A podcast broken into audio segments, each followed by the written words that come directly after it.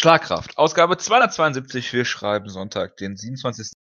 Sind zusammengekommen an diesem historischen Sonntag. Ich möchte sagen, ähm, mein Hund hat es geschafft, mit 81 Beiträgen auf Instagram uns, was die Followerzahl angeht, zu überholen. Ähm, ich begrüße zu meiner Linken den Wutke. Zu deiner Linken? ja. Oh, jetzt wird's aber schwierig hier. Ja, jetzt sollen wir nochmal neu anfangen. Nein. Zu meiner Linken den Wutke. Er hat doch guten Tag schon gesagt. Achso, okay, das habe ich nicht gehört. Zu meiner Rechten den Jonas. Servus. Äh, ich möchte mich zunächst einmal im Namen äh, der Hörer äh, entschuldigen für die Tonqualität letzte Woche, wenn ich nicht dabei bin. Ist die auch im Arsch, abgesehen von den fehlenden Inhalten. Äh, nein, ich habe die Ausgabe gehört. Ähm, ich habe dazu was zu sagen, aber mach es nicht. Ich habe euch schon Feedback gegeben im internen Chat. Ähm, Hast du uns wie Feedback gesagt, gegeben? Achso, Jonas hat es bestimmt gelesen. Okay, kann gut sein. Es war in dem ominösen Gruppenchat, ja. Du liest, du liest ja nie, was, was die anderen schreiben. Ähm, nein, aber wie gesagt, äh, äh, im Ernst, äh, ganz unironisch, äh, die Tonprobleme tun uns natürlich leid.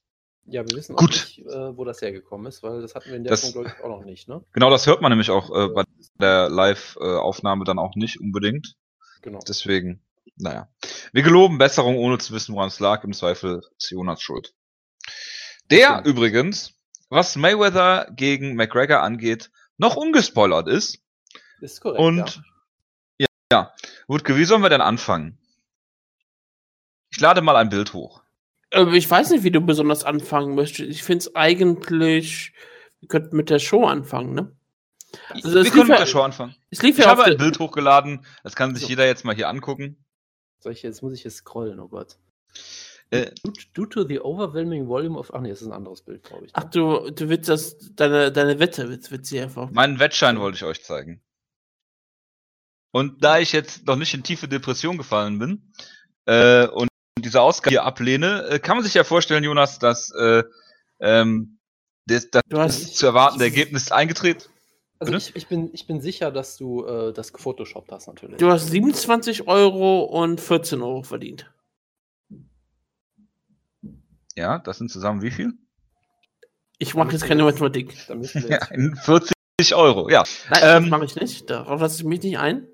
Nein, Hexenwerk ist. Hexenwerk, ja. Äh, Wutke, du bist ja, der, du, du bist ja der Einzige, der, du hast es live gesehen auf der Zone. Ja. Äh, wir müssen über mehrere Dinge sprechen. Wir müssen über die Qualität sprechen des Streams. Ja. Wir müssen über die Latenz sprechen des Streams. Das ist zumindest das, was ich gelesen habe. Ich habe es nicht gesehen. Wir müssen über Wladimir Klitschko sprechen als Co-Kommentator. Das ganze die ganze Geschichte. Ähm, womit möchtest du anfangen? Fangen wir mal erstmal mit der ganzen Show an. Ähm, normalerweise sollte der Kampf ja wahrscheinlich so gegen 6 Uhr anfangen. 3 Uhr ging die Übertragung los. Die übertrugen auch all die Vorkämpfe. Sie hatten für die Vorkämpfe einen anderen Kommentator und für jeden Vorkampf einen anderen Experten. Okay. Was ziemlich interessant waren, war. Waren denn namhafte dabei? Wie äh, Experten oder so? Ähm, nein, es gab einen deutschen ähm, Nachwuchsboxer, also jemand, der bei Olympischen Spielen dabei war. Vincent Feigenburg. Nein, der ist auch schon 27 oder so. Ähm, ich weiß nicht, wie heißt der, Michel mit Nachnamen. Auf jeden Fall war in derselben Gewichtsklasse wie die Leute, die den Kampf, äh, die den Kampf gekämpft haben. Der, ähm, Cleverly hat auf der Undercard gekämpft, hat seinen Titel verloren gegen Bado Jack. Cleverly hat Jürgen Bremer vor kurzem seinen Titel abgenommen vor, vor einem ja. Jahr oder so. Deswegen fiel da mir. Unser Lieblings-Irina-Rechtsausleger. Ja, deswegen fiel mir der Name noch ein. Deswegen kannte ich ihn, aber auf die Musik, auf die Kämpfe muss man gar nicht eingehen. Was man zu dieser äh, der Sohn sagen muss, die Qualität war absolut stimmig, es war absolut wunderbar. Es gab keinen Aussetzer, es gab nichts. Das einzige Problem, was sie haben, sie waren sehr weit hinterher so weit, dass du Twitter zum Beispiel überhaupt nicht nutzen konntest und du sofort im Cyborg sehen konntest, wer schaut diese Show gerade illegal und wer schaut sie legal. Außer natürlich, außer natürlich vielleicht die Schweizer, die konnten das nämlich nicht sehen, die können zwar der Sohn abonnieren, aber in der Schweiz war der Kampf nicht im Abo drin, genau wie manche andere Sachen auch im Abo da nicht drin sind. Wobei man, ähm, wo man vielleicht fairerweise sagen muss, ähm, wenn du UFC TV benutzt, kannst du auch Twitter nicht benutzen. Also, das ist richtig. Ich sage auch nicht, dass es ein großes Problem war, aber es also, ist viel, es ist, also, es war weit schlimmer als bei manchen anderen Streams. Es ist weil, ungefähr eine Minute, die du hinterher okay, bist, aber. Gut, das ist, das ist heftig. Also eine gewisse ein, Latenz äh, lässt sich nie vermeiden. Das musst du nur mal machen, wenn du bei einer Weltmeisterschaft, bei einem Deutschlandspiel über die Mediathek guckst und dann überall Deutschland jubeln hörst.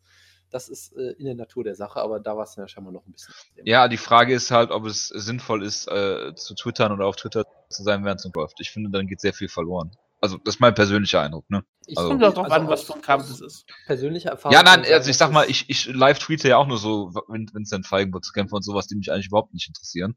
Aber zum Beispiel bei Joshua gegen Klitschko habe ich es auch irgendwann aufgehört, weil der Kampf einfach zu spannend war.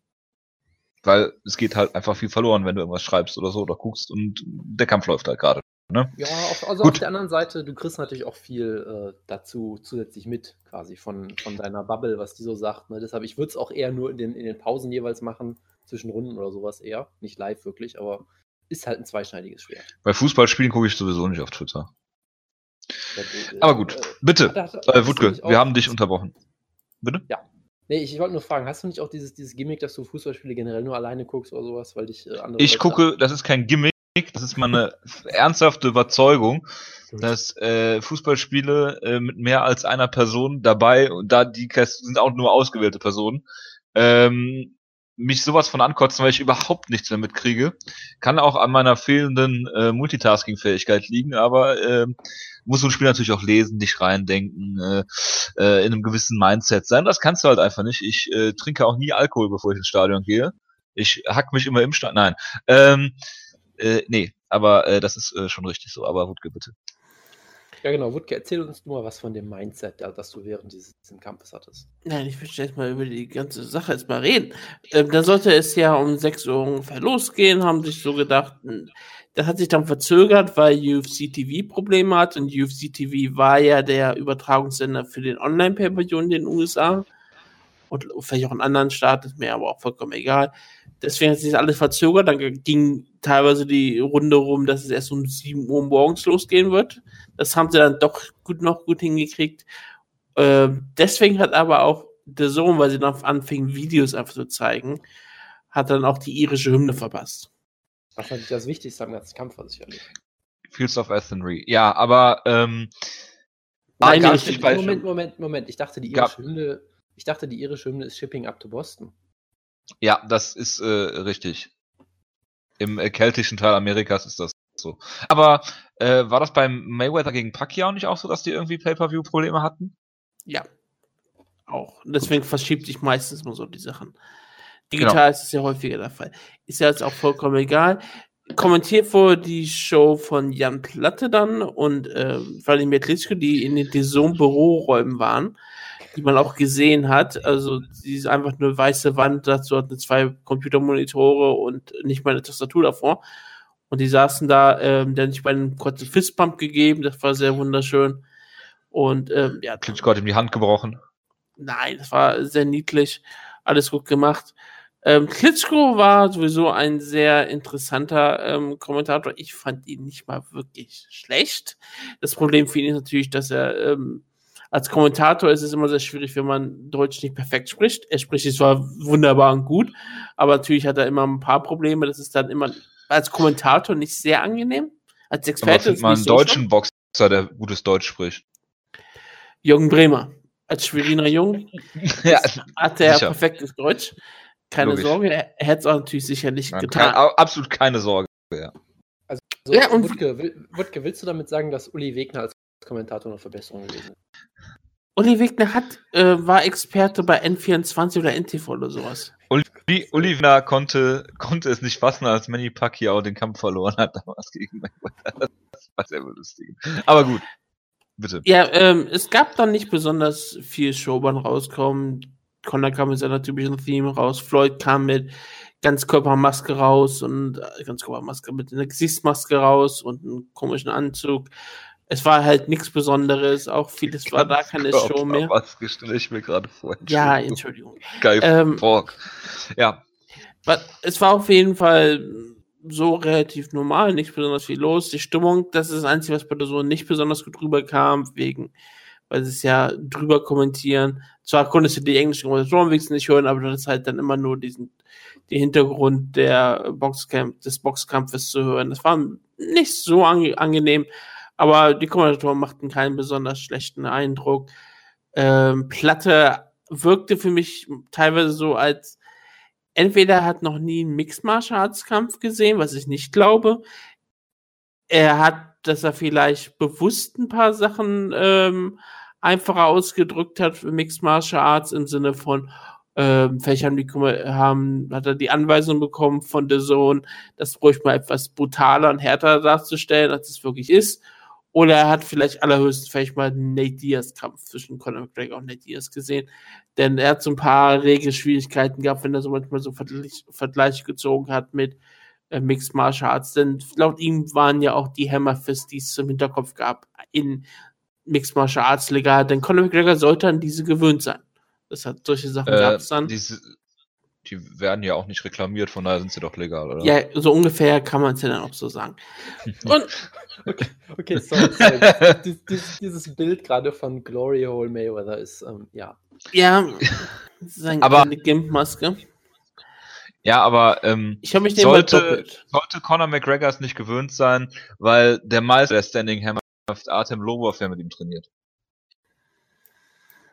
Okay, ähm, Atemborov war auch dabei. Er hatte auch dieses äh, Bar Barkeeper-Outfit an, wie die ganze Ringecke von ähm, Conor McGregor. Das war sehr schön. Aber kommen wir mal zum Kampf selber. Ne, kommen wir noch auf eine Sache zu sprechen. Wir sprechen ja häufig über die Klamotten von Kämpfer, meistens von Kämpferinnen. Und beim Boxen kann man eine Besonderheit sehen. Beim Boxen gibt es ja die Regelung, man darf nicht unter die Gürtellinie schlagen. Deswegen ziehen die Leute immer die Hose so hoch wie möglich. Das unter die Arme, ja.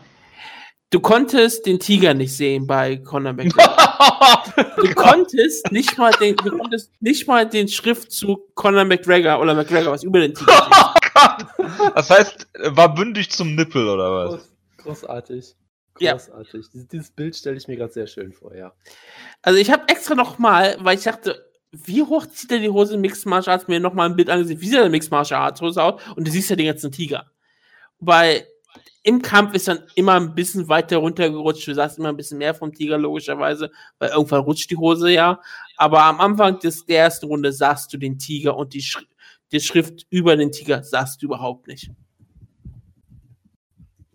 Gut, dann erzähl, erklär doch mal was, äh, wie der, erklär doch mal, wie der Kampf lief. Das, was ich jetzt äh, auf Twitter gelesen habe, ist, dass äh, Connor ja eigentlich gar nicht so schlecht gestartet ist. Schockierend. Ähm, Conor McGregor gewann die erste Runde und zwar ohne jeden Zweifel auch bei allen Punktrichtern, ich glaube bei, bei vielen Punktrichtern, bei einem Punktrichter eine, bei zwei bei einem Punktrichter gewann er die ersten drei Runden und bei den anderen beiden gewann er glaube ich nur die erste. Nur, nur eine, ja. Ich fand's, ich find's ein bisschen schwierig, die zweite und eigentlich die, ab der dritten Runde ging es ja so hat er Floyd ein bisschen mehr mitgemacht. Vladimir Klitschko gab die zweite Runde an Floyd, was ich, ich kann wirklich nicht verstehen, wie die zweite Runde an Floyd geht. Und dann die dritte wieder an Connor, was ein bisschen absurd war. In den MMA-Medien war es wirklich so, jeder aus den MMA-Medien hat die ersten drei Runden Conor McGregor gegeben. Jeder. Liegt das daran, dass Und sie weniger erwartet haben von Connor? Das kann natürlich sein. Aber auch ähm, bei den äh, Boxmedien war es wirklich so liegt das daran, dass Floyd mit seinem Essen gespielt hat? Kann ich jetzt erstmal den Kampf beschreiben? Du hast den Kampf nicht gesehen. Conor McGregor hatte. ich halte ja auch meistens ich glaube, wenn ich nichts gesehen habe. Conor McGregor hat. Nein. Äh, Conor McGregor hat ähm, auch bei dem amerikanischen Boxpublikum mehr ähm, Runden gewonnen als beim, zum Beispiel bei den deutschen Medien, die sofort geschrieben hat, ab der zweiten Runde wurde er lächerlich gemacht. Also es war so mehr oder weniger war der Konsens, Konsens auf Spawn was ein bisschen irrsinnig ist. Was total irre war, waren die, waren die Live-Wetten, wo zwar Floyd Mayweather immer Favorit blieb, aber für einen kurzen, nach der zweiten Runde war er nur noch bei minus 240. Und es ist wirklich, das war der niedrigste Punkt, wo es war, wo plötzlich auf einmal viele Leute gedacht haben, vielleicht kann Conor doch was tun. Und dann kam die dritte Runde, und dann ging Floyd wieder hoch auf minus 400, 450, oder was immer das war. Aber es war sehr interessant zu sehen. Und wo mir Vladimir Klitschko als Kommentator gefallen hat, war sogar, dass er, sobald die erste Runde war, hat der Conor McGregor, hat der Conor McGregor sehr gut analysiert, nämlich auch wirklich ganz klar gesagt, und das hat auch später Floyd Mayweather gesagt und auch andere Leute immer wieder gesagt, worüber wir uns auch großartig lustig gemacht haben, hat, ist hier eingetroffen. Conor McGregor hat sich nicht bewegt wie ein Boxer. Oh, und Vladimir Klitschko hat sich darauf wirklich ausgelassen, hat gesagt, das ist der Grund, warum Floyd Mayweather gerade zu Camp 4 kämpft. Floyd Mayweather, und das hat wieder Mayweather selbst noch einen Kampf eingeräumt, er brauchte etwas Zeit, um sich damit einzugewöhnen. Er konnte die Bewegung, die Connor machte, war nicht die Bewegung eines Boxers, sie war eine Bewegung eines Mixed Martial Arts Kämpfers, hm. der auf einmal boxte. Und das war der hat ja sowieso unangenehm. mit Martial Arts ja auch diese Karate-Stance, die äh, auch da schon unorthodox ist. Und ähm, ich kenne das vom Fußball, wenn man mit Leuten Fußball spielt, die äh, wirklich keinen guten Fußballhintergrund haben. Das ist sehr, sehr verwirrend und lässt dich, kann dich eigentlich nur schlecht aussehen lassen. Von daher kann ich das gut nachempfinden eigentlich. Und also. bis zu, bis zu den letzten Runden hat auch Conor Vega den spektakulärsten Schlag gelandet. Es war natürlich wahrscheinlich nicht der beste Schlag, weil der beste Schlag ist die Schläge, die wir als Zuschauer gar nicht sehen oder gar nicht so drauf achten, sondern die Kämpfer selber nur. Aber es gab einen wunderschönen Uppercut in der ersten Runde, der doch wirklich schön aussah. Nicht voll traf, aber das war schon beeindruckend. Connor, wie gesagt, sah die ersten drei Runden ziemlich gut aus. Er hat mit, er hat nicht nur mit Floyd mitgehalten, er hat Floyd ähm, dazu gebracht, dass Floyd sich auf Conor McGregor einstellen musste, was viele Leute ja auch komplett ausschlossen, dass das Floyd überhaupt machen muss. Floyd musste sich darauf einstellen und sonst hätte er nämlich auch immer Probleme gehabt. Und was ich auch toll fand, war, Vladimir Klitschko hat ähm, Conor McGregor mit jemandem verglichen, das war Tyson Fury. Was ich ziemlich interessant fand, was ich deswegen schon interessant fand, weil Vladimir Klitschko damit einräumte, wie gut Tyson Fury erstmal ist und dass er auch damit kein Problem hat, Tyson Fury so einzuordnen. Aber er ordnet ihn ein so als unorthodoxen Kämpfer, der häufig die, die Ausle Auslage wechselt, ähm, als Rechtsausleger etwas ähm, komisch kommt, ein bisschen, bisschen andere Fußstellung hat, auch generell als andere Rechtsausleger. Deswegen fand ich das ziemlich interessant, dass Klitschko auch einräumt, ja, Tyson Fury ist jemand, den man auch einfach mal loben sollte. Und es ist mir egal, dass ich gegen ihn verloren habe was für mich für Vladimir Klitschko spricht. Äh, aber wie gesagt, der Kampf war halt eine wunderbare Sache für Conor McGregor. Die ersten drei Runden waren traumhaft. Und ab der vierten Runde ging, hat dann halt Floyd wirklich all, ihn ausgerechnet, wusste genau, was, was die Sache ist. Conor hat immer mehr, mehr angefangen, ähm, den, den Grappling, das Grappling zu suchen. Das war ein ziemlich unsauberer Kampf. Ganz der Ringrichter war auch sehr drauf. Grappling zu suchen. Ja, das haben, das kann man auch nicht anders so nennen. Ähm, der Ringrichter war auf jeden Fall auch darauf aus, ähm, keine Punkte äh, wegzunehmen von beiden Kämpfern. Floyd hat mal nachgeschlagen, Conor hat mal auf, den Hinterkopf geschlagen, mehrfach, immer wieder, weil Floyd sich abge immer wieder zu Boden geduckt hat. Und es war halt ein ziemlich unsauberer Kampf in vielerlei Hinsicht. Und wo halt der Kampf für Solange es keine Dropkicks gab. Richtig. So, äh, wo der Kampf dann für Conor verloren ging, war halt, ab der vierten Runde hat Floyd seine Distanz gefunden und hat immer und immer mehr schrittweise das Tempo erhöht. Und da konnte Conor irgendwann nicht mehr mithalten. Ab der fünften, ab der sechsten, siebten Runde sah man auch Conor eindeutig an. Konditionell kann der hier nicht mithalten wenn Floyd richtig aufdreht und dann hat Floyd immer mehr aufgedreht. In der achten, neunten Runde war es schon ziemlich, ziemlich äh, schwer für Conor überhaupt noch große Aktionen zu zeigen. In der neunten Runde hätte Floyd wahrscheinlich den Kampf beenden können, wenn er wirklich wollte. Aber in der zehnten Runde hat er ihn dann ziemlich zugesetzt, wo Conor noch mal in der Anfangsphase noch was versucht hat. Da wurde er immer mehr getroffen und getroffen und getroffen. Er taumelte in den Seilen, taumelte zurück, hat alles gegeben, ging nicht zu Boden, Ringrichter sprang rein und äh, Floyd Mayweather gewann den Kampf wie gesagt, erst in der zehnten Runde, nach langer Zeit, wenig spektakulär. Trotzdem sind sich alle Leute einig, es war vielleicht der beste Floyd Mayweather-Kampf in den letzten fünf Jahren oder noch länger. Es war auf jeden Fall einer, war besser als der Pacquiao-Kampf oder sein letzter Kampf gegen Berto oder was auch immer. Also Mayweather hat mehr getroffen als Pacquiao, ne? Mayweather, äh, ja, Conor Quatsch, McGregor? Äh, McGregor hat mehr getroffen. McGregor hat mehr getroffen als die letzten fünf Gegner alle. Und klar, ja. es lag auch daran, dass Eins, Floyd einzeln, nicht zusammen. Dass, klar, so meine ich, als jeder dieser Kämpfer einzeln. Klar, Floyd, man sagt ganz klar, dass er sehr, sehr viel älter geworden ist. Er hat dann nachher gesagt, er hat einen Monat dann nicht, hat er nicht mehr gespart, weil seine Hände das überhaupt nicht mehr mitmachen können. Die sind viel zu kaputt dafür.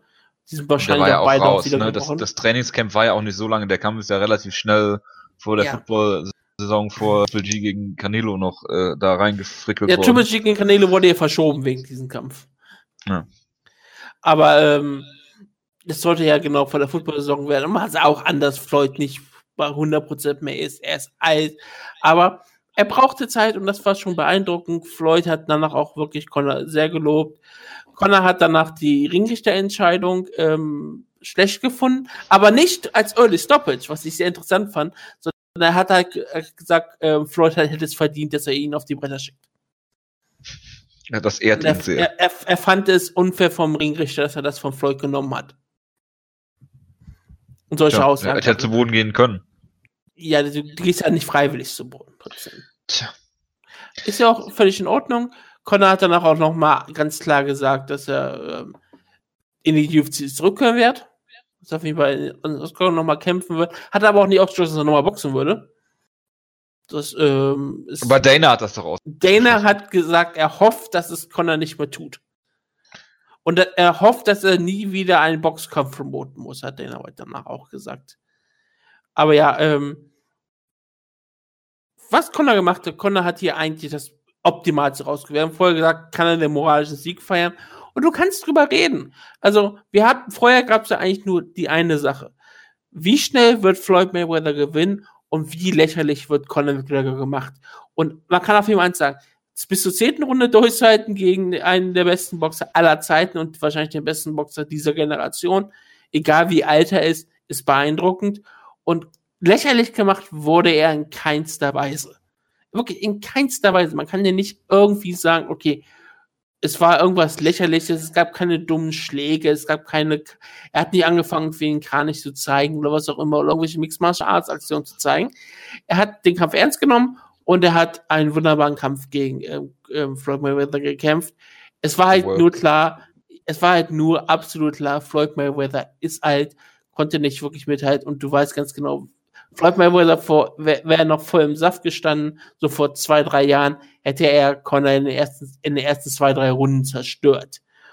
So konnte, hat er etwas mehr gebraucht, aber es war auch nicht nur, weil Floyd es nicht wollte, sondern er, man sah wirklich in der ersten Runde brauchte Floyd, war wirklich Floyd etwas verwirrt. Das sah man auch eindeutig, dass Floyd in der ersten Runde nicht wirklich damit zurechtkam. Ab der zweiten Runde war es dann viel besser und deswegen kam, wie man die Runden da gibt, ist mir vollkommen klar. Aber die erste Runde war eine Conor McGregor-Runde und dass er alleine eine Runde gewinnt, eindeutig und bei jedem Punktrichter und bei jedem Medium, das ist schon beeindruckend genug. Deswegen, Conor hat hier überhaupt nichts verloren. Er hat sogar in, in, im Interview danach gesagt, er wurde schon in Octagon aus, ausgeschokt und er kam zurück. Also kann er auch nach so einer Niederlage zurückkommen. Ist, kann das sowieso nach Niederlagen immer ziemlich absurd und eigentlich immer sehr sympathisch. Hat er hier auch weiterhin gemacht. Und der ich bin immer sehr sympathisch, wenn er out of character ist. Ne? Ja, und ich bin also. mir auch ziemlich, ich bin ziemlich sicher, dass in dieser Kampf sehr geholfen hat. Ich glaube wirklich nochmal, alle Leute haben gesehen, wie gut er eigentlich ist und dass der Kampf durchaus unterhaltsamer war, als man vielleicht erwartet hat. Die deutschen Kommentatoren, also ähm, wie, heißt wie habe ich Platte, Platte, hieß er Jan Platte, war ein bisschen kritischer so ein Kampf, fand den nicht besonders gut, aber die deutschen Medien sind sowieso nicht so für Mixed Martial Arts. Aber ich glaube, gerade bei so einem Mixed Martial Arts affinen Publikum und affinen Kommentatoren, glaube Mauro Ronaldo war ein großer Conor McGregor-Fan den ganzen Kampf über, hat das, glaube ich, sehr viel gebracht und er war auf jeden Fall, er war der Verlierer des Kampfes, aber er war auch ein heimlicher Gewinner und ist sowieso auch ein großer Gewinner, weil er sehr viel Geld verdient hat. Käfig schreibt die Bild zum Beispiel. Ich habe gerade nicht verstanden, weil du hattest einen Aussetzer. Äh, die Bild schreibt, bitte geh zurück in deinen Käfig. Klar, weil da ist er der, einer der besten Kämpfer der Welt. Ja. Äh, Im was Ring MMA-kritische Medien angeht, meinte ich jetzt dazu. Klar, aber das, die Bild ist, glaube ich, gar nicht so MMA-kritisch. Hm. Sie, sie, wenn ein großer Mixed Martial Arts Kampf ist, sind sie meistens da. Ich habe einmal ein äh, Interview mit einem äh, Bildreporter und äh, einem äh, MMA-Kämpfer mitbekommen. Äh, das hat mir gereicht. Ähm, Floyd hat jetzt den all, uralt ähm, äh, Rocky Marciano äh, gebrochen und ist jetzt 50 und 0 und als ungeschlagener Weltmeister zurückgetreten. Ähm, er war kein Weltmeister mehr, aber. Ich weiß, er war kein Weltmeister mehr, aber dennoch äh, ungeschlagen. Nach mhm. wie vor. Und ähm, ist das ähm, dass er, dass er diesen, ich glaube, 50er Jahre oder so besteht der Rekord. Ist das so ein, äh, ein hat das einen faden Beigeschmack, weil er einen äh, MMA-Kämpfer hat? Ja, viele Leute sagen ja, dass der Kampf nicht offiziell gewertet werden sollte und all solche Dinge. Es ist doch einfach nur ein Rekord. Wen interessiert das denn eigentlich? Ich meine, klar, die, die Kinder von Rocky Marciano haben jetzt schon gesagt, dass sie das unfassbar schlimm finden. Also, äh, Floyd Mayweather sollte sich schämen oder was auch immer. Aber es ist ein Rekord. Rekorde werden immer irgendwann gebrochen werden. Und ich meine, manche ja. Boxer hat ja die, hat die, hätte den Rekord jederzeit brechen können. Ich meine, Julio ja. Cesar Chavez war 87 und 0. Bis er sich gesagt hat, ich mache einfach immer weiter, immer weiter, immer weiter. Weil er, er war 87-0 im Jahr 1993 und hat seinen letzten Kampf 2005 gehabt. Also er hätte seine Karriere da beenden können, den Rekord haben können und fertig. Es ist einfach, es liegt einfach an Sven Ottke, noch 17 weitere Boxkämpfe zu gewinnen äh, und äh, dann Rekord. Ja, das, warum nicht? Das äh, ist der einzige Deutsche, der, glaube ich, als ungeschlagener Weltmeister zurückgetreten ist, wenn ich mich nicht irre. Aber äh, ja, weil es äh, Henry Maske nicht geschafft hat, weil er verloren hat. Weil er gegen Virgil Hill verloren hat, genau. Genau. Äh, aber auch diese Niederlage hat er natürlich gerecht und besitzt jetzt alle McDonalds hier im Umkreis. Gut. Ähm, müssen wir noch was zum Kampf sagen? Nein, müssen wir nicht. Finden nur hervorragend, dass der Wutke immer darüber redet, dass wir bloß nicht Kampfanalysen machen sollen oder über Kämpfe im Detail reden sollten, Haben weil das interessiert ja niemanden. Natürlich nicht. Gut, äh, Connor wird zurückkommen, das ist äh, äh, auch klar. Äh, der Diaz-Kampf äh, hat er ja selber, glaube ich, äh, sogar aktiv angesprochen, dass da jetzt das Rubber-Match geben soll. Ähm, ja, wie, wie, äh, was, was bleibt hängen von diesem Abend für dich, äh, oder von diesem Kampf für dich, Rutke? Äh, was erwartet das Spektakel? Denkst du, dass sowas nochmal möglich ist? Ähm, ja, bitte. Dein Fazit. Zu du denkst, ganzen, dass sowas äh, noch möglich ist? Nein, weil du kannst das nur einmal machen. Außer du, wir werden in 20 Jahren noch mal so charismatische und beeindruckende Persönlichkeiten haben wie die beiden. Denn egal, ob du Floyd hast und man muss Floyd hassen, er ist jemand, der polarisiert aus guten Gründen und es gibt jemand, Leute, die mögen ihn ja. Ist, und, der die und jemand, der die Leute auf jeden Fall auch zum Boxen macht. Du brauchst den größten Boxstar überhaupt und du brauchst den größten Mixed Martial Arts da überhaupt das nochmal zu machen. Du wirst irgendwann sowas ähnliches nochmal haben. Logisch. Jede Generation wird sowas, hat sowas. Da habe ich keinen Zweifel dran, aber ähm, du, da wird es eine längere Zeit für brauchen, das nochmal zu haben. Du kannst es nicht ähm, Conor McGregor gegen irgendeinen anderen Boxer stellen, du wirst das gleiche erleben. Du kannst auch nicht. Nicht gegen Paul. Box selbst, nein, das ist auf keinen Fall. Du kannst auch nicht Canelo Alvarez jetzt in, in, in dem Make in, in die UFC Octagon holen und du kriegst das gleiche. Mercer hat doch schon Tim Sylvia besiegt. Ja, und hat auch gegen Kimbo Slice verloren. Und?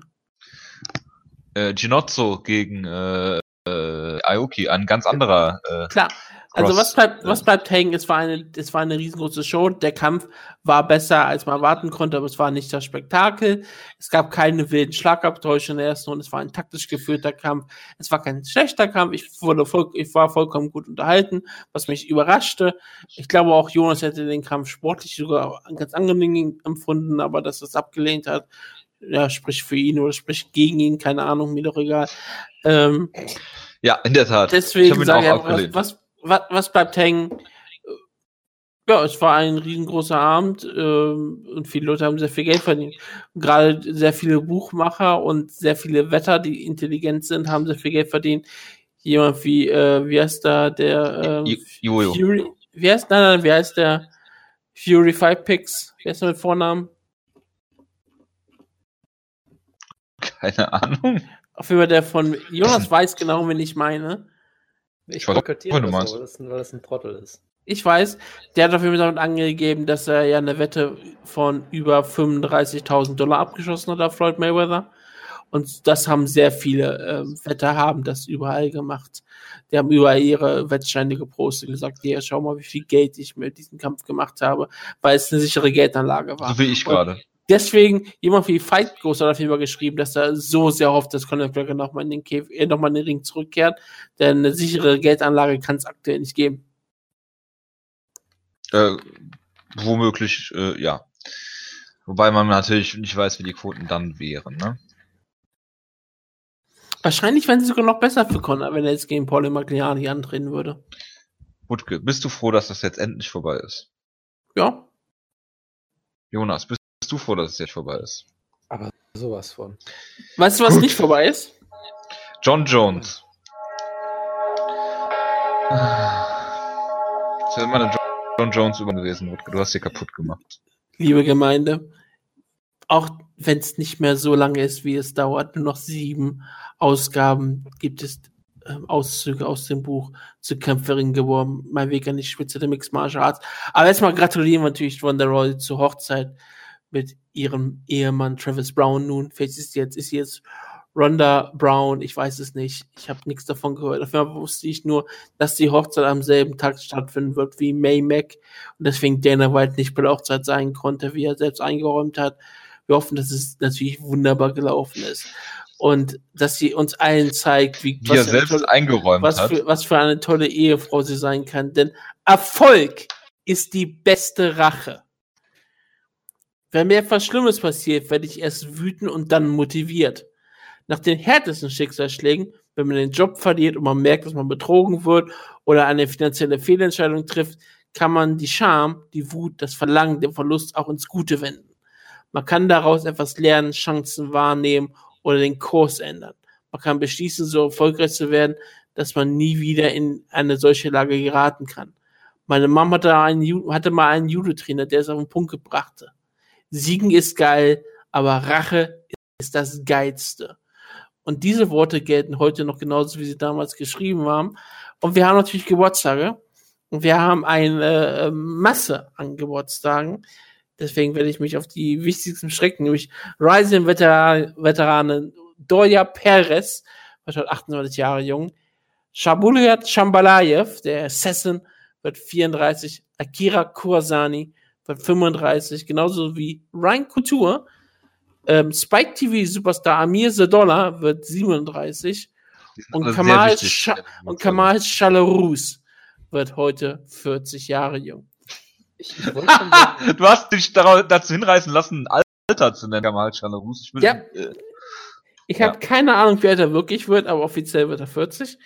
Und wir haben natürlich auch Leute, die uns erst morgen können, deswegen gratulieren wir vorträglich an eine, eine Kämpferin, die Jonas bestimmt sehr gut findet. Chan Mi-Yong wird 19 Jahre jung, die koreanische Wunderkämpferin, die er UFC verloren hat. Ach, äh, dazu noch Luis Godinot, einer der Flyweight ähm, Pioniere in der UFC, wird 32, genauso Rick Story und John Tuck, der Super Saiyan. Caro Parisian wird gerade mal 34 Jahre alt, was ich schockierend finde. Und ähm, als letztes natürlich auch noch Josh Hendricks, der Heavyweight-Kämpfer. Nicht der, nicht Johnny Hendricks, sondern Josh Hendricks. Nicht jemand, der einen anderen Namen hat. Genau. Aber Josh Hendricks war mal, ist ein, ist ein UFC-Veteran, der gegen Gabriel und Saga verloren. Ich finde es auf jeden Fall gut, dass du gesagt hast, du konzentrierst dich auf die wichtigsten Leute. Es war ja. keine einzige Person dabei, die irgendwie wichtig war. Ja. Also Amir Dollar war sehr wichtig für Spike TV. Gut. Ja, gut, dass können wir das nochmal. Können, können, können, wir, denke ich, einfach so stehen lassen, Jojo, oder? Ja, das äh, lassen wir unkommentiert äh, hier stehen. Gut, was wir natürlich nicht unkommentiert hier stehen lassen ist John Jones, weil jetzt, wo Maymac vorbei ist, brauchen wir eine neue Neverending Story, so wie es scheint. Ähm, John Jones ist nach dem Kampf positiv getestet worden auf äh, Tony Bull. Ähm, Ian Kidd hat dazu, glaube ich, wieder einen Artikel geschrieben bei Bloody Elbow, was bei mir jetzt hängen geblieben ist, dass das größtenteils das Go-To-Doppel der ähm, DDR war. Und wenn man sich mal die Leichtathletik Weltrekorde der DDR aus deren Zeiten, die irgendwie 20, 30 Jahre lang nicht gebrochen wurden, ähm, kann man davon ausgehen, dass das ein sehr gutes Mittelchen war. Ähm, und, und, natürlich auch, wer ist auch mit diesem Mittel erwischt worden? Wutke, weißt du es? Er ist AFK. Ah, das ist Frank Mir. Frank Mir, ja. Also Bellator-Kämpfer. Äh, Qualitäts-Dingsbums. Äh, ja gut, wenn die, wenn, du musst dir vorstellen, wenn du im Schatten von Frank Mir in Albuquerque die Berge hochrennst, ja, klar, dann, dann muss das nicht mal ein Supplement sein. Verstehe, okay. Ja, und man ist ja auch, ähm, man nimmt es ja auch über den Mund ein. Vielleicht ist das einfach hinter Frank Mir äh, hergelaufen, hat den ganzen Schweiß von ihm ins, ins Gesicht geschmissen gekriegt oder so. Das, alles, so so wird es gewesen alles, sein. Alles möglich, ja. Ja, ähm, es sind wahrscheinlich Tainted Dick Pills gewesen. Äh, das, äh, das sicherlich auch, ja. Es gab natürlich einige wunderbare Verschwörungstheorien schon, aber ich weiß nicht, ob wir jetzt da unbedingt drauf eingehen. Nein. Gut.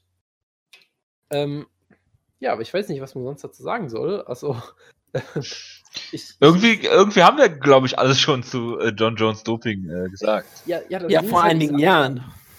Ich, ja, das ist es ja. Ich, ich saß da so an diesem einen, was war das, Dienstag, Mittwoch, morgen oder so, hab das irgendwie im Bett gelesen. Das war nach unserer Sendung. Ja. Hat uns das denn, hat Nacht. euch das wundert oder schockiert?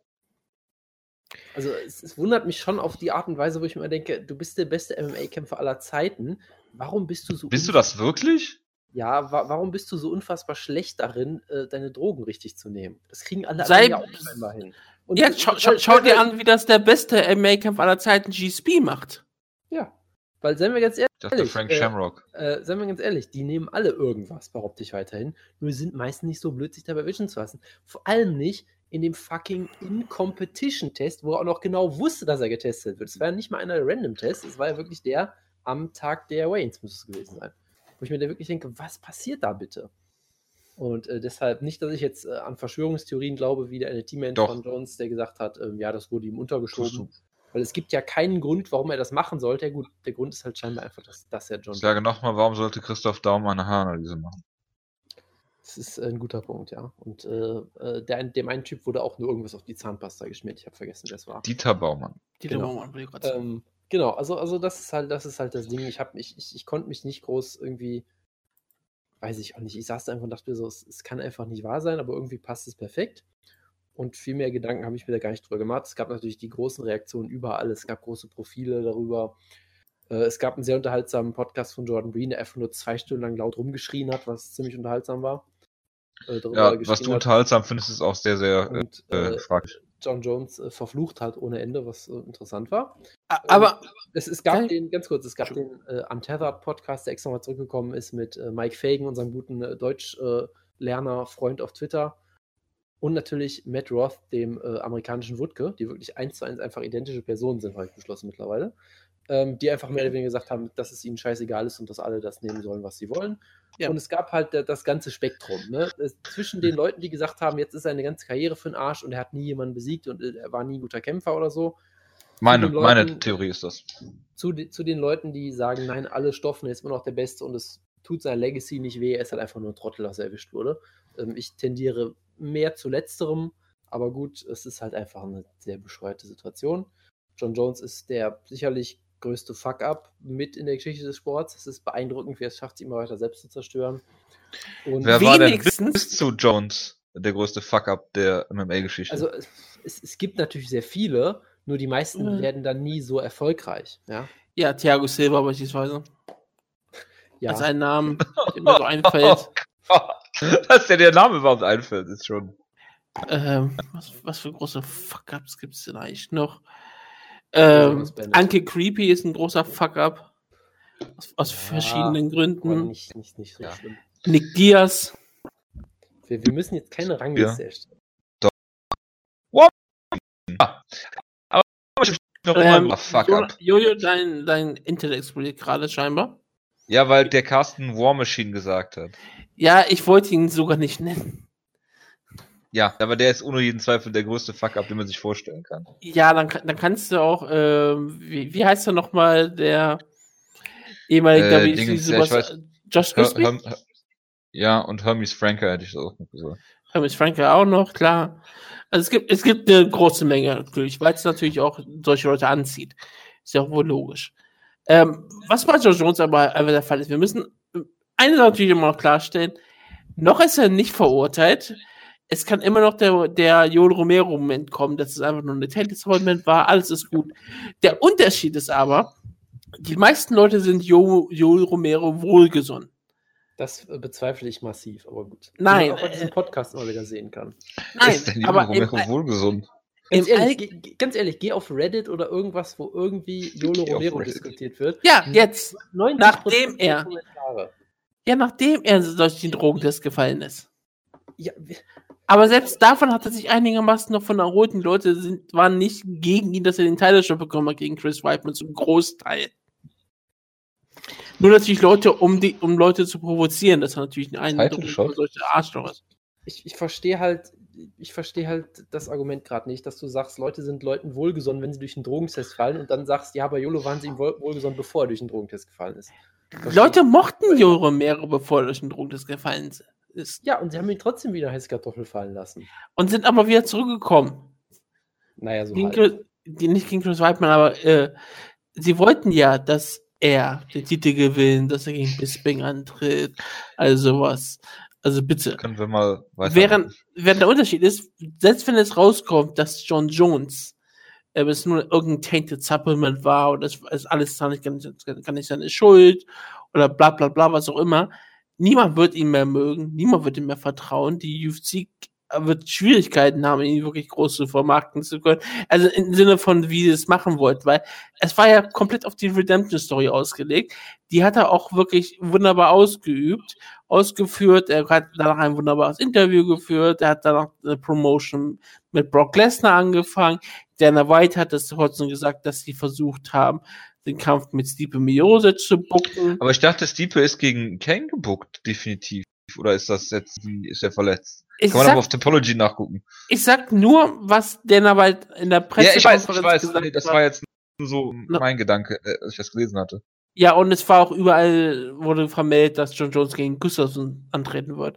Aber Dana White hat selbst gesagt, sie haben versucht oder versuchen es, John Jones gegen Stipe zu machen. Was ein riesengroßer Kampf gewesen wäre, einfach weil es immer was Besonderes ist, wenn ein Titelträger, gerade jemand, der mehr oder weniger ungeschlagen ist als John Jones, hochgeht und gegen den Schwergewichtsweltmeister antritt. Das ist einfach vollkommen beeindruckend. Gerade mit dem Hintergrund von John Jones hat danach hat sowieso schon Brock Lesnar ausgefordert. Wenn er jetzt den Titel hier gewinnt, dann kämpft er vielleicht als Schwergewichtsweltmeister gegen Brock Lesnar um das UFC-Gold. Also besser geht's doch wohl gar nicht mehr. Und ähm, dass er jetzt da rausfällt, das ist schon was, das ist das Schlimmste, was der UFC passieren konnte. Sie haben, er, er war ihr größter Star nach Conor McGregor jetzt und jetzt ist John Jones weg. Und falls es wirklich ganz klares Doping war, wovon wir wahrscheinlich mal einfach mal ausgehen können, dann ist das auch keine Einjahrespause mehr. Es ist ein zweiter Dopingfall. Ich glaube, da mindestens zwei Jahre und kann sogar noch höher gehen. Ja. Und was machst du dann? Holst ihn als die UFC zurück.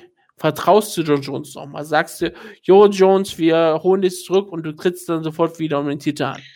Oder er sagst du. Sich, natürlich werden sie ihn zurückholen. Sie, werden nicht, die, sie würden ihn nicht gehen lassen. Und dann würde er sich aus seinem Vertrag rausklagen. Das ist ja auch nicht im Sinne der UFC. Aber was passiert, wenn er jetzt zwei Jahre gesperrt wird? Oder vielleicht sogar vier Jahre? Dann redest du als UFC mit ihm und sagst ihm, er soll nicht mehr kämpfen. Weil dann kommt ja, da kommt ja auch noch die, die Sache, John Jones kann nicht beispielsweise nach Japan gehen und dort weiter kämpfen, die vier Jahre oder drei Jahre, wie auch immer, und dann nach, nach der Zeit wieder zurückkommen, sondern die Pause wird ja dann ausgesetzt. Je länger ja, er halt nicht in diesem Pool Du musst halt gucken. Äh, ich bin mal ganz böse und sage, die ähm, Usada-Geschichte ähm, läuft 2018 oder 19 aus. Vorher wird er sowieso nicht mehr kämpfen. Und äh, ja, dann schaust du, was du mit. Du wirst ihn auf keinen Fall gehen lassen. Du wirst nicht John Jones bei Bellator wollen, wo sie eh keine Drogentests machen und ihn irgendwo in Texas antreten lassen. Das willst du auf gar keinen Fall. Also ich würde es ganz gerne sehen. Also Liam West ja, Linden Wessel würde es natürlich nicht besonders freuen. Ja, Linden Wessel, ja.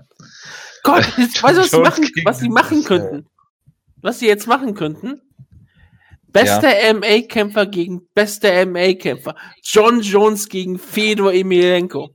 Gottes Willen. In ja, Russland. Und du würdest es gucken. Und, äh, wenn der Kampf in Russland stattfinden würde, mit der Vermarktung, die sie machen könnten, natürlich will ich mir das anschauen. Ist es nicht beeindruckend, wie schnell Wutke wieder auf dem John Jones Train ist? Ja, weil jetzt kannst du mal mit die richtigen Kämpfe bucken. Die richtigen Kämpfe. Die unterhaltsamen Kämpfe. John ja. Jones gegen Fedor, also bitte. Das, das möchte ich jetzt sehen. Verstehe. John Jones gegen okay. Ja. Ich bin immer noch der Meinung, John Jones sollte sich andere Möglichkeiten suchen, Geld zu verdienen. Als Trainer, mit Jugendlichen arbeiten, was auch immer. Dieser ganze MMA, dieses ganze, die ganze MMA-Szene tut ihm nicht besonders gut. Und du möchtest wirklich John Jones an Jugendliche lassen? Wieso nicht? Als geläuterter MMA-Star? Als, als geläuterter MMA-Star, das schon dreimal aber ist versucht. Äh, der Unterschied zwischen, ich, ich, will noch kurz was dazu sagen. Als geläuterter MMA-Star natürlich. Ähm, er ist ja im Unterschied zu einigen anderen Leuten nicht nur derjenige, der dauernd durch Drogentests durchfällt. Äh, er ist auch derjenige, der außerhalb des Oktagons sich ähm, äh, mehrfach straffällig geworden ist für diverse Geschichten. Und ähm, ich denke, das hat in diesem ganzen Großen eine ganz andere Qualität als bei anderen Dopingsündern. Selbst als bei Jolo Romero. Äh, da wird mir Jonas äh, sicherlich recht geben. Gut, ja, so bei John Jones äh, sind natürlich, äh, kommen natürlich viele Sachen zusammen, sagen wir es mal so. Gut, kommen wir zu einem absoluten Sympathen des Sports, Matt Hughes. Der grappelt wieder, zwei Monate nach seinem Unfall.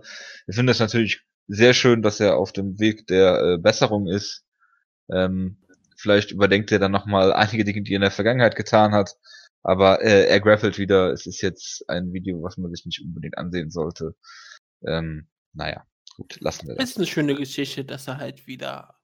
Ja. Wir wollen ja niemandem was Schlechtes, ne? Darf gar er macht lieber nicht sowas Schlechtes. Ich würde ihn hoffen, dass er nicht mehr in die UFC und sowas zurückkehrt, da kein Geld mehr verdienen kann. Aber das wenn er bei Bellator schön. kämpft, würdest du das natürlich gucken. Sagen. Natürlich würde ich mir anschauen, wie er Bellator kämpft. Ich habe doch keine Skrupel. Jojo, Jojo, Jojo, stell keine Fragen, dessen Antwort du nicht wissen willst. Wieso? Ich kenne die Antwort doch. Das sind Suggestivfragen. Matt ja. Hughes gegen Wenn du, Royce wenn du Wutke fragst, würdest du dir Punkt, Punkt, Punkt angucken, dann ist die Antwort immer ja. Manchmal aber auch ein Ja, aber. Würdest du dir Matt Hughes gegen Geraint Dermy angucken? Bestimmt, ganz ehrlich gesagt. Klar, ja. ja. Warum überlegst du überhaupt? Die ist jetzt verletzt. Es, ich würde nur gerade überlegen, es wäre ein sehr unfairer Kampf, weil Matthews um einiges viel mehr wiegt als Jermaine der. Plus er ist ein Mann.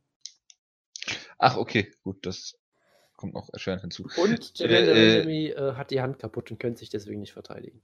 Genau, der ist nämlich verletzt, deshalb ist der Coleman-Event der Rotterdam Schulze der wegkommen, äh, Marion Renault gegen TBA aktuell. Das passt zu dieser hervorragenden stackten Show, aber gut. Kommen wir zu äh, ja, den Kampfansetzungen. Damien Meyer soll jetzt gegen Colby Covington antreten, nicht sehr, sehr gut. Erstens hat Damien Meyer wahrscheinlich nicht so viel Schaden in seinem Titelkampf genommen. Zweitens finde ich Colvington unfassbar unsympathisch und hoffe, dass er dann einfach schnell besiegt wird von Damien Meyer. Ja, stell dir mal vor, stell dir mal vor, wie schlimm es wird, wenn er diesen Kampf gewinnen sollte. Das wäre sehr ja. schlimm. Ja, Covington natürlich. Ach so, nee, wird er ja nicht. Das ist zu hoffen, ja, aber ich bin mir nicht so ganz sicher. Wird er nicht. Ich hab, ich ja, du. Du hast komische Befürchtungen. Gut, Daniel Weichel gegen Pitbull äh, äh, Frere 2. Patricio Pitbull. Hoffentlich macht er diesmal im ersten Versuch Gewicht. Kann man wirklich nur hoffen. Weil dieser unsagbare, respektlose Skandal, der an allen Leuten außer Dennis Hallmann vorbeigegangen ist, er sollte sich nicht nochmal wiederholen. Oder Jonas?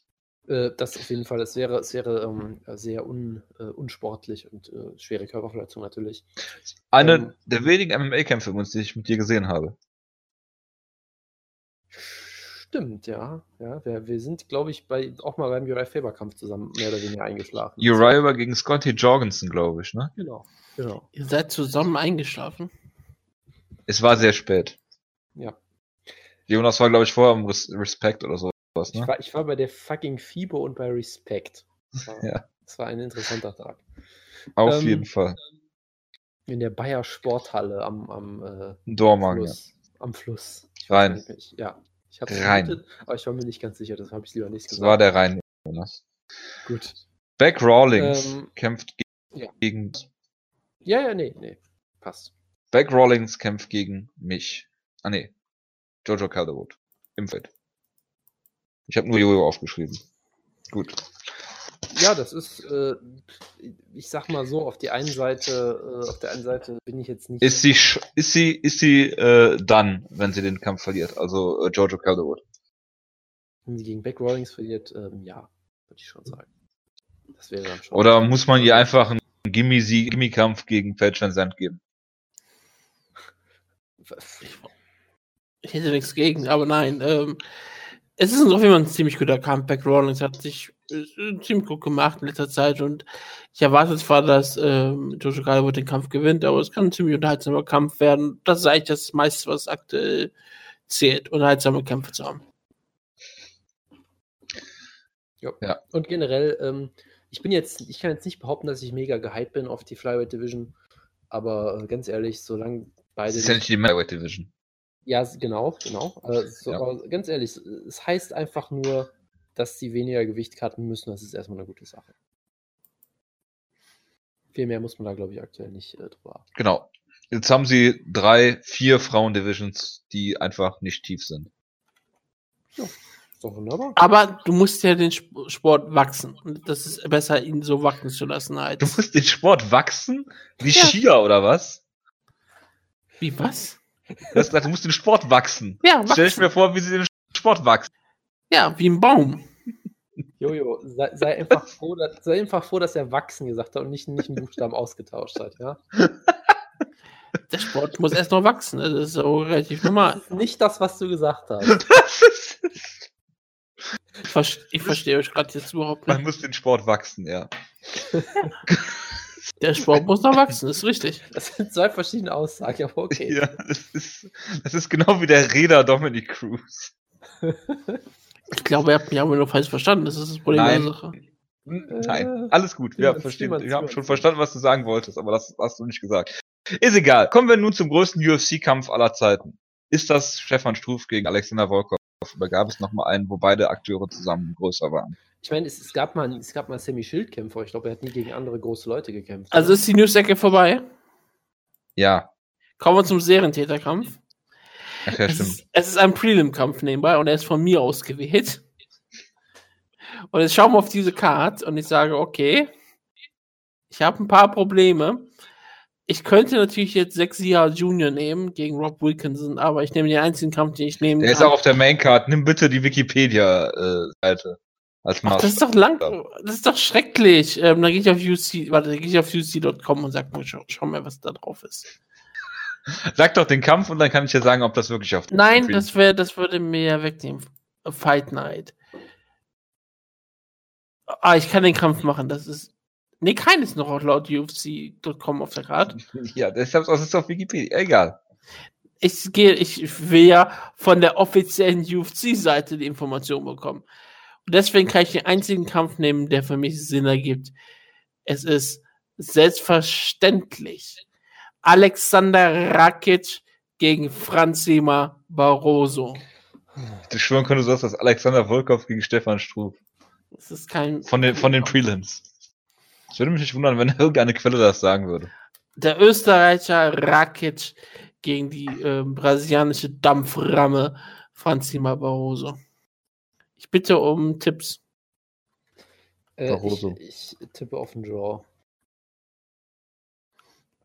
Ernsthaft? Okay, ich trage da Draw ein. Macht mir nichts aus. Ich, ich habe schon wieder vergessen. Jonas hat die Kontrolle über sein Leben verloren. Ich habe ich hab das, die Kontrolle hatte ich noch nie. Das ist der erste Punkt. Der zweite Punkt, ich hatte schon wieder vergessen, wie der Gegner heißt und ich möchte. Alexander Rakic aus ich, Österreich. Ich, ich tippe trotzdem auf den Draw. So, mir recht sein. Du kannst Punkte gerne wegwerfen. Ähm, ba Barroso hat mich in seiner Zeit als Team Schlagkraftmitglied sehr enttäuscht. Deswegen tippe ich auf die österreichische Hoffnung Alexander ähm, Rakic. Ich würde eher, ich würde eher dich dafür äh, äh, verantwortlich machen, dass du dieser fahnischen Begründung. Entschuldigung, der, das, der, der Wiener Junge hier, der macht das einfach. Der wird zeigen. Der wird, der wird zeigen. Der ja. wird der neue Uhrmacher. Er wird, der wird der österreichische Uhrmacher. Rakic ist ja auch auf einer Achtkampf-Siegesserie gegen so illustre Norbert Peter. Aber seinen letzten Kampf hat auch einen Brasilianer verprügelt, nämlich Sergio Souza. Und wenn du schon einen Brasilianer in Österreich verprügeln kannst, dann kannst du auch einen Brasilianer in den Niederlanden verprügeln. Wenn die, wenn die Zeitangabe schon NA ist, dann sagt das auch den Kampf aus. Gut. Alexander Volkov gegen Stefan Struf. Ich behaupte einfach mal, das ist der größte UFC-Kampf. Was hast du jetzt getippt? Barroso.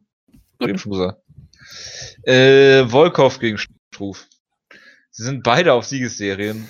Volkov gegen Timothy Johnson und Roy Nelson. Äh, davor sogar noch Attila Way bei M1 besiegt. Äh, gegen Struf, der Omelianchuk Bigfoot Silver besiegt hat in 16 Sekunden. Und äh, ja, wenn er anfangen soll. Traumhaft. Äh, ganz kurz, Jojo. Ähm, ich bin Laut UFC.com ist es wohl noch Sia Bahadusa gegen Abu Aizata. Ja, das ja. UFC.com ist scheiße, das ist jetzt keine Neuigkeit. Ja, Jojo. aber das ist deren, deren Seite für. Ey, ist ja unglaublich. Weißt, bis letztes Jahr war noch äh, äh, hier Dingens, äh, äh, wie heißt er noch? Hoyce Gracie bei UFC als offizieller Kämpfer gelistet. Also. Ja, aber, oh Gott. Jojo, ja. darf, ich dich, darf ich dich ganz kurz konfrontieren? Hast du das äh, noch in Erinnerung, diese wunderbaren äh, Facebook-Werbungen der, der UFC, die ich da immer, ähm, die ich da immer gepostet habe, die ich immer bekommen habe zu diesem Kampf? Du bist doch jetzt ja, der, ich, der Sprachverteidiger. Habe ich, hab ich äh, wohl gehört mit äh, könnte, konnte, nächste Titel. Ist der einzige Mann, der, der äh, Stipe Miocic besiegen kann. Richtig. Genau, wo, wo, sie, wo sie vermutlich einen Satz äh, wie uh, He was the last man to beat Stipe übersetzt haben mit Er ist der Letzte, der ihn besiegen kann. Was eine ja. sehr dystopische Zukunftsvision für diese Heavyweight ist. Das ist einfach der falsche Modus, ja. Wenn, wenn alle Hoffnung an nee, Tempus fängt. Ähm, nein, also ähm, das, das, war sehr schön. Wie gesagt, ich hatte auch noch eine zweite gekriegt, wo sie angedeutet haben, dass das ein Title Eliminator ist. Was, also, um letzte äh, Woche gesagt, dass der Kasus ist, ist aber falsch. Wie auch immer. Wenn du damit schon anfängst auf, auf, auf jeden Fall ähm, können wir uns darauf einigen, wenn das hier die nächsten Titelherausforderung bestimmt, dann wird das im Heavyweight ganz, ganz schwierig. Kommen ganz schwierige Zeiten auf uns zu. Ähm, aber bitte. Kommen sowieso. Ich bin ja der weltgrößte Alexander Volkov-Fan. Ich Warum auch immer. Nicht ganz, wie ich dazu gekommen bin, aber man sagt sich das so in diesem Podcast. Deshalb werde ich natürlich direkt mal gegen ihn tippen. Es ist ein Fünf-Runden-Kampf. Ähm, und er wird wahrscheinlich Stefan Struf ewig lang verprügeln. Er hat ungefähr die Schlagkraft von entweder einem Flyweight-Kämpfer oder Kane Velasquez. Ja. Das nimmt sich ja nicht viel.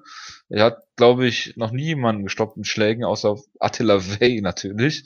Ähm, nein, äh, Spaß beiseite. Er, er fürs Heavyweight hat er wirklich nicht. Bitte? Roy Broughton. Ja, das spricht, äh, das sind alles große Namen. Mighty Mo hat er gestoppt mit einem Kick. Ja. Ja, es äh, war auch nicht wörtlich zu verstehen. Mighty Mo ist die Nummer 1 in Südkorea. In vielerlei Hinsicht. In vielerlei Hinsicht, ja. Weil er jetzt drei, drei Kämpfe in Südkorea unbesiegt ist. Nee, sogar vier Kämpfe in Südkorea unbesiegt ist. Und alle per Knockout gewonnen hat. Ja, er ist die große Hoffnung im Heavyweight. Wenn äh, Stefan Struf äh, Sleeper nicht besiegen kann, dann Mighty Mo sicher. Äh, Volkov, ähm, ist, wie gesagt, dieser äh, sehr große Kämpfer, der noch relativ jung ist, aber schon eine, eine sehr lustige Karriere ähm, hinter sich äh, gebracht hat. Äh, war Bellator-Champ, ist dann äh, von Minakov äh, äh, gestoppt worden, hat dann noch, äh, war dann eigentlich wieder so auf dem Aufstieg wollten sie irgendwie nicht mehr bei, bei Bellator. Dann ist er zu, äh, hat er zwei, zwei Niederlagen gehabt bei Bellator gegen Tony Johnson und gegen Jack Congo bei Mon weitergekämpft und ist dann von der UFC verpflichtet worden. Äh, Struve war ja äh, auch mal auf dem aufsteigenden Ast, ist wirklich der letzte, was er immer noch unfassbar ist eigentlich, der Stipe besiegt hat. Er hat ihn auch outstriked sogar äh, damals in deren Kampf. Und ähm, ja, er hat dann gegen Hunt verloren, gegen Overeem verloren, beides mal sehr brutal K.O. gegangen. Gegen Jared Rochold kannst du natürlich verlieren, das ist auch keine Schande. Hat einen Vorsparenkampf gegen äh, Big Knock damals gehabt, den ich in Amerika live gesehen habe bei der Batch Correa gegen Ronda Rousey Show. Ähm, ja, hat jetzt gut Bigfoot Silver und, und Daniel Miljanchuk besiegt, was eigentlich auch nichts aussagt. Sein letzter Sieg gegen den aktuellen UFC-Kämpfer war halt Stipe Miocic, er ist halt der Champ.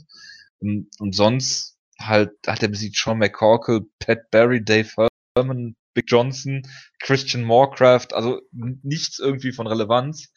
Ähm, ich habe hier aber, was, was äh, den Kampf angeht, äh, das ungute Gefühl, dass Stefan Struf, obwohl er schon sehr groß ist, äh, vor dem holländischen Heimatpublikum nochmal über sich hinaus wächst. Oh. Ähm, und äh, ja, ich glaube, dieser Fünf-Runden-Kampf, äh, äh, er wird äh, Volkov irgendwie besiegen, keine Ahnung, in einem Triangle Choke oder irgendwie sowas komischem. Er ist, ist ein gar nicht so schlechter Grappler, eigentlich Stefan Struf. Er hat nur das Problem, dass er halt überhaupt Kampfintelligenz hat, nicht im geringsten. Und äh, das würde ihm halt logischerweise das ein oder andere Mal zum Verhängnis. Aber ich glaube, dass äh, Stefan Struf hier irgendwie einen komischen Weg finden wird, diesen Kampf gewinnen. Für die UFC würde es natürlich mehr Sinn ergeben, wenn sie den äh, fürchterlichen der schon äh, den Nickname äh, Drago hat, hier äh, mit einem Sieg im Main Event von der Show, die keiner sehen wird, äh, noch einen Sieg haben, dann fehlt ihm wirklich vielleicht nur noch ein Sieg, äh, um da wirklich so Top in die Top 5 aufzusteigen, Volkov. Beim Heavy geht's ja manchmal ganz, ganz schnell und äh, ja, äh, ich bin mal gespannt äh, und äh, ja, sage hier Struf per Submission. Bitte. Ja, es ist ein sehr komischer Kampf irgendwie, weil ich mir denke, es sind halt auch zwei sehr komische Kämpfer. Ich meine, über, über Stephen Struve und seinen Stil haben wir schon wirklich oft genug geredet. Äh, Alexander Guck bitte in den Käfig ran. Auch so jemand, nein, die Distanz schließen mit Flying Knees vor allem natürlich. Ähm, und Damit hat er aber vor kurzem in letzter Zeit aufgehört, mehr oder weniger. Ja, aber das Problem ist halt. Bisschen intelligenter geworden. Das ist richtig, aber andererseits sagst du das auch schon seit sechs Jahren und du sagst immer, jetzt, ja. jetzt kriegt er die Kurve und jetzt fängt er an, klug zu kämpfen und im nächsten Kampf macht das dann doch wieder nicht mehr. Also, das ist so eine Sache, auf die man sich nicht so ganz verlassen kann, finde ich. Und Alexander Volkov ist halt auch so ein komischer Typ, weil er ist halt, wie gesagt, unfassbar groß. Äh, er ist ein ziemlich guter Striker, aber ich weiß nicht, ob es jemanden im Heavyweight gibt, der weniger Knockout-Power hat als er. Das ist schon echt beeindruckend auf eine Art und Weise. Kein Velasquez? Obwohl er, ja, natürlich. obwohl er, obwohl er halt irgendwie äh, 18 KOs oder TKOs hat auf seinem Rekord, was ich faszinierend finde, weil ich ihn noch nie jemand habe ausnocken sehen irgendwie. Also er hat wirklich keine große, besonders große Power. Ähm, natürlich gab es ab und an mal, ja stimmt, der, der Mighty Mohead Kick, daran erinnere ich jetzt im Nachhinein, aber ansonsten äh, doch. Ja, aber meistens, meistens ist er ja im Striking überlegen und das dann halt trotzdem nicht kämpfen zu finden. Und das ist ja gerade genau. das, was so vorrangig genau. ist. Und er hat halt auch absolut keine Takedown-Defense, was echt spannend ist. Gut, Stephen Struve ist jetzt auch nicht als Takedown-Artist bekannt ungefähr unbedingt.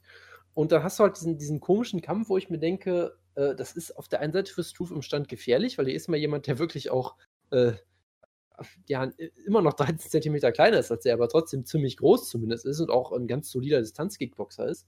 Andererseits denke ich mir halt, Struve hat mehr Knockout-Power als er und Volkov ist zumindest nicht so gefährlich im Stand. Kann Struve da vermutlich überleben. Ähm, gleichzeitig weiß ich halt nicht, sucht Struve wirklich aktiv den Takedown, holt er ihn, versucht er wirklich mit ihm zu striken oder dann sind halt wirklich alle, äh, dann ist halt wirklich alles irgendwie möglich. Ich glaube weiterhin, dass Struve auf jeden Fall die gefährlichere Finisher ist. Ich glaube, er ist, äh, er ist jemand, der durchaus hart zuhaut. Er, er strikt halt oft auf eine Art und Weise, die man vielleicht nicht gut finden muss, aber er kann hart zuhauen. Er kann Leute ausnocken durchaus, wenn er nicht selbst ausgenockt wird. Und ich würde ihn schon finden. Das ist richtig, weil nachdem du ausgenockt wirst, jemanden auszunocken, das schafft nur Jack Kongo. Das äh, ist korrekt. Äh, würde schon nicht, nicht talentierten Grappler durchaus sehen. Und da hat er sicherlich die Vorteile gegen Volkov, aber es ist halt wirklich ein total merkwürdiger Kampf, wo ich mir denke, so, ich kann mir vorstellen, furchtbares Kickbox-Duell über fünf Runden, wo Volkov dann irgendwie gewinnt. Ich kann mir vorstellen, dass Truth ihn vielleicht sogar droppt und dann submittet oder irgendwas, aber ich, ich tue mich echt sehr schwer damit. Ich tippe dann auch mal auf Struve, weil ich glaube, er ist der gefährlichere Kämpfer. Ich könnte mir sowohl einen Knockout als auch eine Submission von ihm vorstellen. Wohingegen bei Volkov wird, würde es, glaube ich, irgendwie auf eine Decision hinauslaufen müssen, fast schon. Und da sehe ich dann die Chance bei Struve doch etwas besser. Aber es ist, es ist wirklich ein komischer Kampf. Wutke. Ja, ich glaube, ich muss nichts mehr groß zu dem Kampf sagen. Ich habe, glaube ich, schon viel zu viel zu, zu dem Kampf gesagt. Ich, Wir können über kaum einen anderen ist, Kampf reden auf der Karte, das ist das ja, Problem. Ja, das ist mir egal. Stefan Struf ist immer jemand, wenn ich auf ihn tippe, ge, ge, verliert er, wenn ich auch gegen ihn tippe, gewinnt er. Deswegen weiß ich nicht, was ich sagen soll. Ich erwarte, dass äh, Alexander Volkov den Kampf gewinnt, also gewinnt Stefan Struf. Sehr gut. Also, Moment, ganz kurz. Du, du, du denkst, dass Volkov gewinnt? Ja, also gewinnt Stefan Struf tippst aber auf Stephen Struve, aber du sagst ja, dass immer das Gegenteil von deinen Tipps passiert. Also glaubst du jetzt, dass Volkov doch gewinnt, oder wie? Ich, ich, will, ich tippe auf Alexander Volkov, also gewinnt Stefan Struve. Verstehe.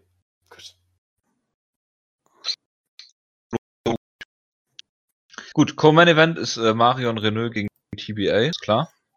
Ich, ich tippe auf TBA natürlich, klare Sache für mich. Auf jeden Fall. Äh, dann haben wir noch oh, Erklärung geöffnet. Äh, Sia Bahadosada gegen Rob Wilkinson. Also du kannst gerne Müssen wir, glaube ich, auch nicht vorlesen. Die ist, glaube ich, interessanter als der Rest der Karte. Wie, wie äh, gesagt, nee. ich habe erst vor kurzem wieder erfahren, dass Sia Bahadosada noch existiert. Ist mir, ich habe vollkommen vergessen, dass er lebt und dass er ein Mixed Martial Arts Kämpfer ist. Ist ja auch der schon ein Jahr her seit 2012 in der UFC und hat vier Kämpfe gehabt, ja. Yep, sein letzter Kampf war auf der McGregor gegen Diaz Card, die den Kampf, den ähm, McGregor verloren hat. Und ja, ich glaube, deswegen wird er sehr froh sein, wieder kämpfen zu können. Hat, seitdem hat er drei Kämpfe an, angesetzt gehabt. Äh, Azata ist ja auch ausgefallen, aber er hat er wenigstens noch einen Gegner gefunden. Ich glaube, Sia Badosa gewinnt den Kampf. Badosa war immer ein sehr guter Kämpfer. Und äh, Leon Edwards gegen Brian Barberena. Ich mag, ich, ich mag Brian Barberena eigentlich sehr gerne. Ja. Sehr, unterhalt, sehr unterhaltsamer Kämpfer auf jeden Fall. Äh, weil er die ganzen Hype-Kämpfer ausnockt oder besiegt. Er hat ja nicht einen davon ausgenockt. Er hat, er hat Sage Northcutt ausgeschokt, dann hat Wally Alves besiegt, dann hat er nur gegen Colby Covington verloren, dann haben wir wieder Joe Proctor besiegt. Ich, Ben Arena hat durchaus äh, Potenzial, ist eigentlich bisher immer so sehr unterhaltsame Kämpfe gehabt. Ich hoffe, er gewinnt gegen Leon Edwards. Das ist, das ist tatsächlich eigentlich der beste Kampf der Card für mich fast schon. Äh, ich dachte für dich der beste Kampf, der Kampf Milberg Taisemov gegen Philippe Silva. Ich dachte, Hustam Habilov äh, gegen Desmond Green wäre der beste Kampf für mich. Dazu, dazu sind die mir ein bisschen zu einseitig, aber das sind auch solide und, Leute und, zumindest. Aber und was ist mit Boja Mihailovic gegen Abdul Kerim Edilov? Und oh, ich sag dir oh, nochmal. Danke, Wutke, danke, Wutke. Da, da kommen wir gleich noch zu. Ja, ich, ich wusste ganz genau, dass du darüber sprechen möchtest, deswegen halte ich mich mal kurz zurück. Jonas ist gerade Aussetzer. Ja. Also mache ich mal kurz, ähm, ich habe ja schon über Brian Barrena gesprochen. Eigentlich ziemlich vielversprechend, glaube ich. Und Barbarena ist dahingehend, glaube ich, ein wunderbarer Gatekeeper, der einfach unfassbar hart im Nehmen ist. Jetzt nicht besonders ein Megatalent ist oder sowas, aber wenn du halt kein wirklicher Topkämpfer ist, wird er dich besiegen. Deshalb ist das hier ein wunderbarer Test. Und ich tippe darauf, dass Leon etwas den Test bestimmt. Aber guter Kampf. Gut. Wutke, was wolltest du gerade noch sagen? Ja, ich wollte dann ganz kurz darauf ansprechen, dass Misek Tysonov gegen Philipp Silva antritt. Silva ist unbesiegt. Tysonov war ja ein bisschen gehypter Kämpfer in der Sendung hier, gerade weil er ja auch mit Nick Hein zusammen trainiert. Aber ähm, er hat ja auch jetzt. Ist, ist Nick Hein, wenn. Äh, war doch nicht Nick Hein. Äh, trainiert seit zwei Jahren nicht mehr in Thailand, glaube ich. Ja, aber hat mit ihm trainiert. Das ist, glaube ich, ja. was ich mal sagen möchte. Und deswegen, weil deswegen haben wir ihn mal gehypt, weil darüber wurde sogar mal gesprochen. Das heißt, ich glaube auch Jonas hat ihn mal sehr gut gefunden. Hat es eine relativ solide Siegesserie. Ich erwarte einfach, dass er hier ähm, einen weiteren Brasilianer stoppen wird. Ja, weil ich ihn auch nicht kenne. Er hatte, glaube ich, äh, ein Problem mit seinem Visum mal gehabt, mit Vektalsumov, ne? War doch mal irgendwas. Musste deswegen mal einen Kampf schnell absagen, glaube ich. Genau. Gegen schnell annehmen und schnell absagen. Darren Till. Ja, äh, das Problem, also das Problem bei, bei Merrick Tysumov finde ich, dass die Kämpfe, die, wo sie ihn hochgucken wollen, irgendwie nicht stattfinden. Gefühlt zumindest. Weil er hat jetzt vier Siege in Serie, ähm, aber irgendwie so den nächsten Schritt macht er nie. Und jetzt stellen sie ihn hier gegen jemanden, den ich auch nicht kenne. Das ist irgendwie ein bisschen merkwürdig, aber gut. Ähm, Darren Till äh, kämpft, der äh, Yessin Ayari-Besieger, äh, gegen Bojan Velikovic. Jonas, willst du was dazu sagen?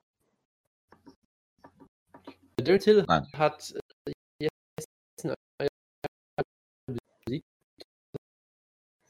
Jonas, du hast große Aussetzer. Bitte korrigiere erstmal dein Internet. Stell dich mal bitte stumm. Korrigiere dein Internet, das geht gerade überhaupt nicht. Ja, das ist auch nichts, worüber man sprechen sollte. Also Till gegen Velikovic, finde ich jetzt. Till ist ein solides Talent, hat man ja auch schon gesehen. Die UFC scheint ihn zu mögen. Und ich glaube auch, dass sie hier auch durchaus der Meinung sind, dass der Bojan Veklovic besiegt. Veklovic ist natürlich auch ein ungeschlagener Kämpfer. Er ist the Serbian Steel. Also das finde ich auch einen sehr schönen Nickname. Ich habe gesagt, das unbesiegt ist eine Niederlage. Er hat schon ein paar Niederlagen. Ich weiß nicht, warum ich auf unbesiegt kam. Ja. Ich kann sagen, er hat gegen Jotko verloren, zum Beispiel früher mal. Ja, gegen, ich äh, weiß gar nicht, warum. Ah, ich habe ich hab auf den falschen Kampfrekord geschaut. Ich, ich habe vom Velikovic nicht wirklich eine Ahnung. Ich bin halt immer nur der Meinung, dass Darren Till halt gebuckt wurde, damit er den Kampf hier gewinnt. Deswegen bleibt er auch erst, erst noch etwas weiter unten. Scheint ja ein talentierter Kämpfer zu sein. Deswegen Darren Till wird hier wahrscheinlich auch den Kampf gewinnen. Genau, und äh, ja, man sollte nicht vergessen, dass Darren Till in seinem, bei seinem Sieg gegen Yessin Ayari das Gewicht um sechs Pfund verpasst hat, was schon eine ordentliche Hausnummer ist. Kann ja mal passieren. Aber gut. Ja, Jonas Internet wird nicht besser. Wir haben aber auch eh nicht mehr so viel zu sagen. Es äh, gibt doch was, das ist, man könnte über Abdul Kerim Elov reden. Ich glaube, Jonas würde gerne über Nein, reden. bitte nicht. Er ist der Chechnyan Lion und ich poste einfach nur mal ein Bild von ihm rein, was die bei Topology ähm, haben, was ich einfach nur großartig finde. Es ist eines dieser typischen Topology-Bilder von Kämpfern. Und Jonas ja, ist gerade wieder da. Was sagst du dazu? Was sagst du zu Elilov? Ja, es ist, ist wunderbar. Ist ja der äh, persönliche Trainer der Kinder von, von Kadyrov, glaube ich sogar. Äh, natürlich großer Teil der Leibgarde. Und äh, ich finde es halt sehr schön, dass er natürlich weiter gebuckt wird. Und ich finde es sehr schön, dass sie ihm, ihm hier scheinbar ja auch einen Gimmikampf geben, weil äh, sein Gegner sein letztes Verkämpfe schon verloren hat. Also eigentlich wollen, glaube ich, weiter pushen. Was natürlich sehr sympathisch von der UFC ist. Und mehr muss man dazu, glaube ich, auch nicht sagen. Sie wollen nach Russland, also da brauchen sie große Nein, wir möchten nichts dazu sagen. Gut, Havilov gegen äh, Desmond Green ist vielleicht ein interessanter Kampf. Äh, Desmond Green ist äh, den Daniel Weichel schon bei Bellator besiegt hat. Ähm, der Josh Emmett, der eigentlich eigentlich so schlechter Kämpfer ist in seinem UFC-Debüt, ähm, besiegt hat, äh, kämpft gegen Havilov, der gefühlt Ewigkeiten äh, weg war, äh, aber äh, sechs, äh, vier Kämpfe 2016 hatte, ähm, was auch irgendwie an mir vorbeigegangen ist, aber jetzt auch gegen niemanden von wirklicher Relevanz. Er war ja mal wirklich äh, hoch gebuckt worden. Ne? Er, hatte, er hatte 2013 äh, einen Sieg gegen, gegen Masvidal, äh, gerade von äh, diese, diese, diesen Suplex damals gegen Vince Pichel hat äh, Jonas ja wieder in unheimliche Sphären äh, äh hochgejubelt. Und äh, kämpft jetzt gegen Desmond Green, das ist noch ein, ein Kampf, der interessant werden könnte. Äh, Barroso haben wir drüber geredet, dann haben wir Holbrook gegen äh, Gochi kämpft noch und äh, der eigentliche Nick Hein-Gegner Sabit äh, Magomed Shariparov kämpft gegen äh, Mike Santiago jetzt wohl. Äh, Magomed Shariparov, äh, ein, ich glaube, 1,85 Meter großer Featherweight-Kämpfer. Ähm, ja, bleibt abzuwarten, was der so auf, äh, auf dem Kasten hat in dieser Größe. Äh, könnte das durchaus interessant werden. Gut, mehr habe ich jetzt auch zu dieser Karte nicht zu sagen, weil sie ist nicht wirklich gut. Und sie wird wahrscheinlich dann laufen bei äh, Rafting im Black Pass. Wäre logisch, denke ich. Gut. Habt ihr noch was? Nein. Nope. Gut. Dann werde ich jetzt mal äh, das äh, Abdul Karim Edilov äh, Profilbild von Topology nachholen. Wünsche euch bis dahin einen äh, wunderschönen Start in die Woche. Äh, und wir hören uns dann nächste Woche wieder. Dann gibt es auch noch ein Preview zu UFC 215 eine Card, die für ein Pay-Per-View ein bisschen schwach besetzt ist in der Spitze. Ähm, aber durchaus, äh, durchaus äh, wieder mal ein bisschen Bock auf MMA macht. Mit äh, Johnson gegen Borg, Nunes gegen äh, Shevchenko, Magni gegen Dos Anjos, Ilya Latifi ist zurück gegen Tyson Pedro und Jeremy Stevens gegen Gilbert Melendez. Genau, jetzt, muss ich, jetzt, jetzt habe ich noch bis nächsten Sonntag Zeit, mir zu überlegen, wie Ray Bock. Das ist doch wunderbar. Ich bedanke mich fürs Zuhören. Ja, bis dahin, macht's gut. Ciao, ciao. Ciao, ciao. Mhm.